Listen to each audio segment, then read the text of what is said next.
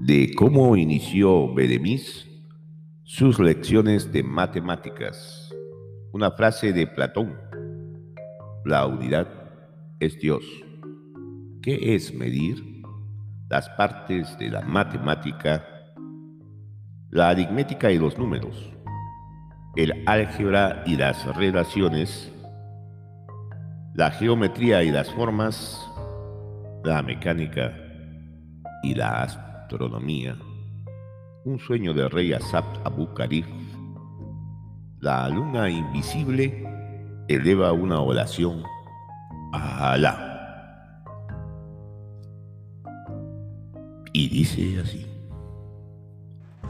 El aposento donde Bedemis había de dar sus clases era muy espacioso estaba dividido por un amplio y pesado cortinaje de terciopelo rojo que colgaba desde el techo hasta llegar al suelo.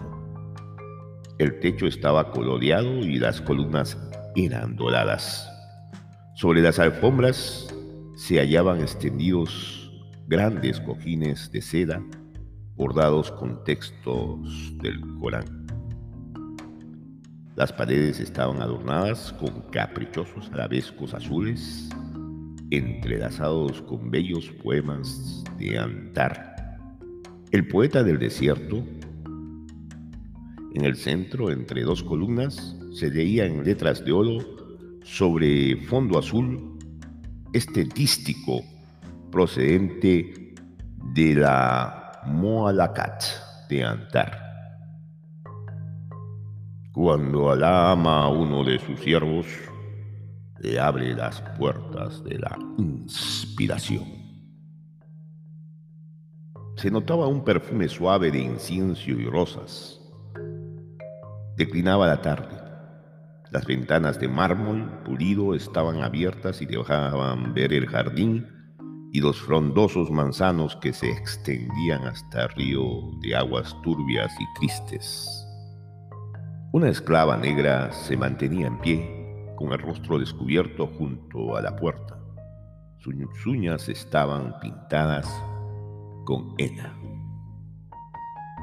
¿Se encuentra ya presente tu hija? preguntó Bedemis al jeque. Desde luego, respondió Lecit. Le dije que se colocara al otro lado del aposento, detrás del tapiz, desde donde podrá ver y oír. Estará invisible, sin embargo, para todos los que aquí se encuentren. Realmente las cosas estaban dispuestas de tal modo que ni siquiera se notaba la silueta de la joven que iba a ser discípula de Bedemis. Posiblemente ella nos observara desde algún minúsculo orificio hecho en la pieza de terciopelo, imperceptible para nosotros. Creo que ya podemos empezar, dijo el jeque, y dijo con voz cariñosa, procura estar atenta, queda así, hija mía. Sí, padre, respondió una bien timbrada voz femenina al otro lado del aposento. Bedemis se dispuso entonces a comenzar sus lecciones. Cruzó las piernas y se sentó en un cojín en el centro de la sala. Yo me coloqué discretamente en un rincón y me acomodé como pude. A mi lado se sentó el jeque de sitio. Toda la ciencia va precedida por la plegaria. Fue entonces con una plegaria como Bedemis inició sus clases. En nombre de Alá, clemente y misericordioso, loado sea el omnipotente creador de todos los mundos. La misericordia de Dios es nuestro atributo supremo. Te adoramos, Señor, e imploramos tu asistencia. Condúcenos por el camino cierto, por el camino de los iluminados y bendecidos por ti. Terminada la plegaria, Bedemis habló así. Cuando miramos, Señora, hacia el cielo en una noche en calma y límpida, sentimos que nuestra inteligencia es incapaz para comprender la obra maravillosa del Creador. ante nuestros ojos pasmados, las estrellas forman una caravana luminosa que desfila por el desierto insondable del infinito. Ruedan las nebulosas inmensas y los planetas, siguiendo leyes eternas por los abismos del espacio. Y surge ante nosotros una idea muy nítida, la noción de número. Vivió antaño en Grecia, cuando aquel país estaba dominado por el paganismo, un filósofo notable llamado Pitágoras. Más sabio es Alá. Consultado por un discípulo sobre las fuerzas dominantes de los destinos de los hombres, el sabio respondió, los números gobiernan el mundo. Realmente, el pensamiento más simple no puede ser formulado sin encerrar en él, bajo múltiples aspectos, el concepto fundamental de número. El beduino que en medio del desierto, en el momento de la precaria murmura el nombre de Dios, tiene su espíritu dominado por un número, la unidad.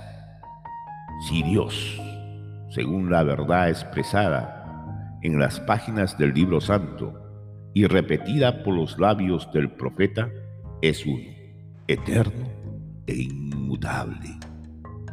Luego, el número aparece en el marco de nuestra inteligencia como símbolo del Creador.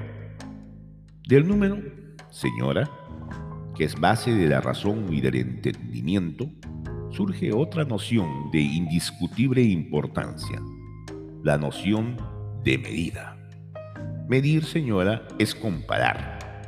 Solo son, sin embargo, susceptibles de medida las magnitudes que admiten un elemento como base de comparación ¿Será posible medir la extensión del espacio? De ninguna manera. El espacio es infinito. Y siendo así, no admite término de comparación. ¿Será posible medir la eternidad? De ninguna manera. Dentro de las posibilidades humanas, el tiempo es siempre infinito y en el cálculo de la eternidad no puede lo efímero servir de unidad de medida. En muchos casos, sin embargo, no será posible representar una dimensión que no se adapta a los sistemas de medidas por otra que pueda ser estimada con seguridad. Esa permuta de dimensiones, con vistas a simplificar los procesos de medida, constituye el objeto principal de una ciencia que los hombres llaman matemáticas. Para alcanzar nuestro objetivo, las la matemática tiene que estudiar los números, sus propiedades y transformaciones. Esta parte toma el nombre de aritmética. Conocidos los números, es posible aplicarlos a la evaluación de dimensiones que varían o que son desconocidas, pero que se pueden representar por medio de relaciones y fórmulas. Tenemos así el álgebra. Los valores que medimos en el campo de la realidad son representados por cuerpos materiales o por símbolos. En cualquier caso, estos cuerpos o símbolos están dotados de tres atributos forma, tamaño y posición. Es importante pues estudiar tales atributos. Eso constituirá el objeto de la geometría. También se interesa la matemática por las leyes que rigen los movimientos y las fuerzas, leyes que aparecen en la admirable ciencia que se llama mecánica. La matemática pone todos sus preciosos recursos al servicio de una ciencia que eleva el alma y engrandece al hombre. Esa ciencia es la astronomía.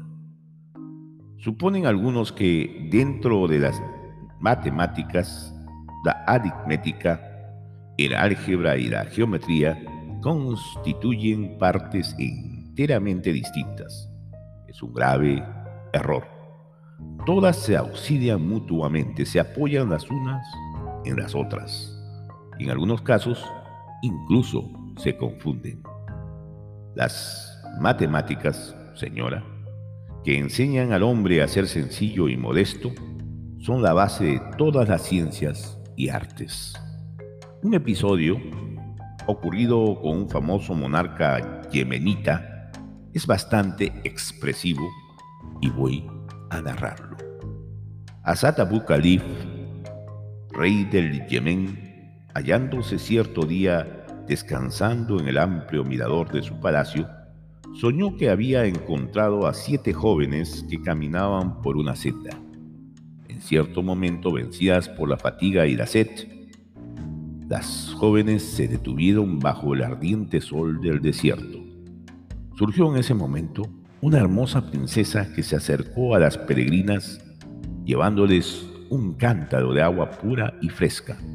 La bondadosa princesa sació la sed que torturaba a las jóvenes y éstas, reanimadas, pudieron reanudar su jornada interrumpida. Al despertar impresionado por ese inexplicable sueño, determinó a Sutabu Kadif llamar a su astrólogo famoso, llamado Sanif, y le consultó sobre la significación de aquella escena a la que él, rey poderoso y justo, había asistido en el mundo de las visiones y de las fantasías. Y dijo Sanif, el astrólogo, Señor, las siete jóvenes que caminaban por la senda eran las artes divinas y las ciencias humanas, la pintura, la música, la escultura, la arquitectura, la retórica, la dialéctica y la filosofía la princesa caritativa que las socorrió era la grande y prodigiosa matemática. Sin el auxilio de la matemática, prosiguió el sabio, las artes no pueden avanzar y todas las otras ciencias perecen. Impresionado por estas, estas palabras, determinó al rey que se organizaban que se organizaran en todas las ciudades, oasis y aldeas del país, centros de estudios de matemáticas, hábiles y, elocuentes ulemas por orden del soberano acudían a los bazares y a los paradores de las caravanas a dar lecciones de aritmética a los caravaneros y beduinos. Al cabo de pocos meses, se notó que el país despertaba en un prodigioso impulso de prosperidad. Paralelamente, el progreso de la ciencia crecían los recursos materiales, las escuelas estaban llenas de alumnos, el comercio se desarrollaba de manera prodigiosa, se multiplicaban las obras de arte, se alzaban monumentos, las ciudades vivían repletas de ricos, forasteros y curiosos. El país del Yemen estaba abierto al progreso y a la riqueza. Pero vino la fatalidad. Maktuf a poner término a aquel despliegue prodigioso de trabajo y prosperidad. El rey Asabt Abu Khalif cerró los ojos para el mundo y fue llevado por el impio Azrael al cielo de Alá. La muerte del soberano hizo abrir dos túmulos. Uno de ellos escogió y acogió al cuerpo del glorioso monarca y el otro fue a parar la cultura artística y científica de su pueblo.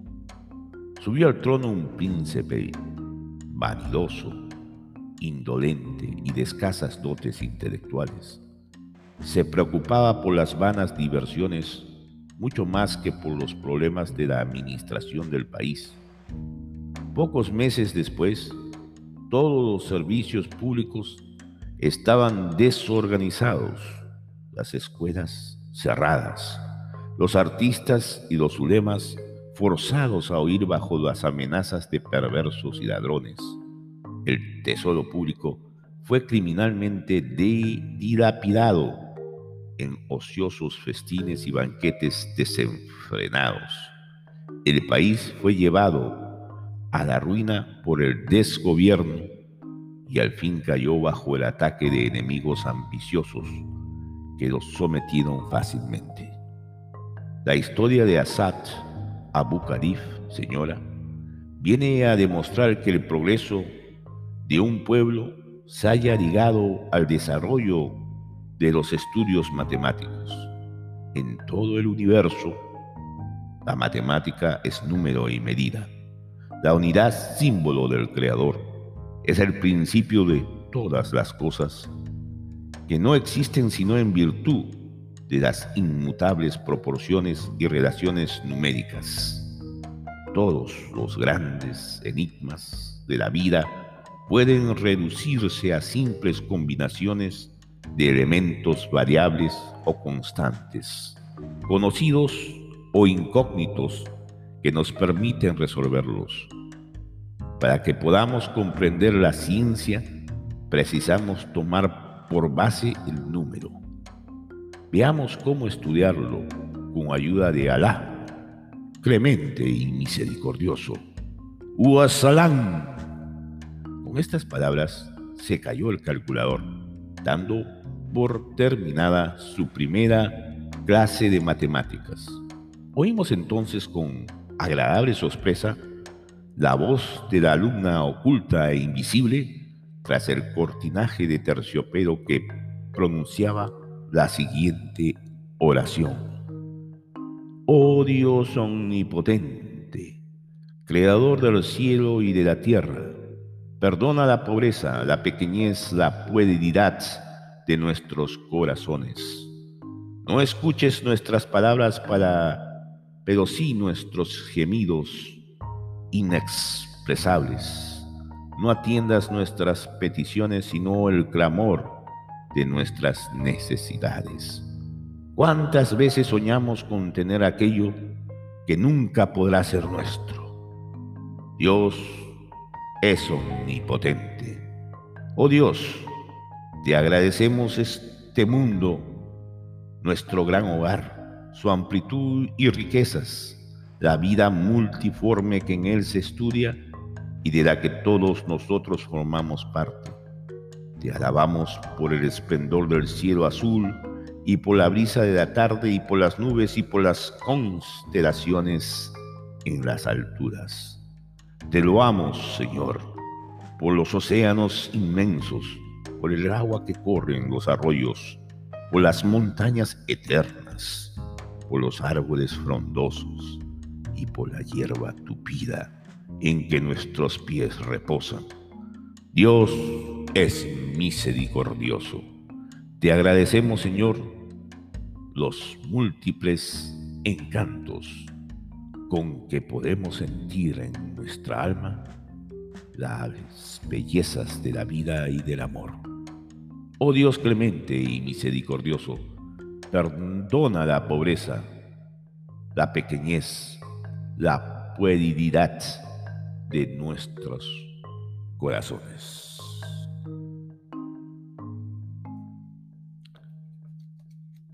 Este es el final del capítulo onceavo del hombre que calculaba de Malva Taján.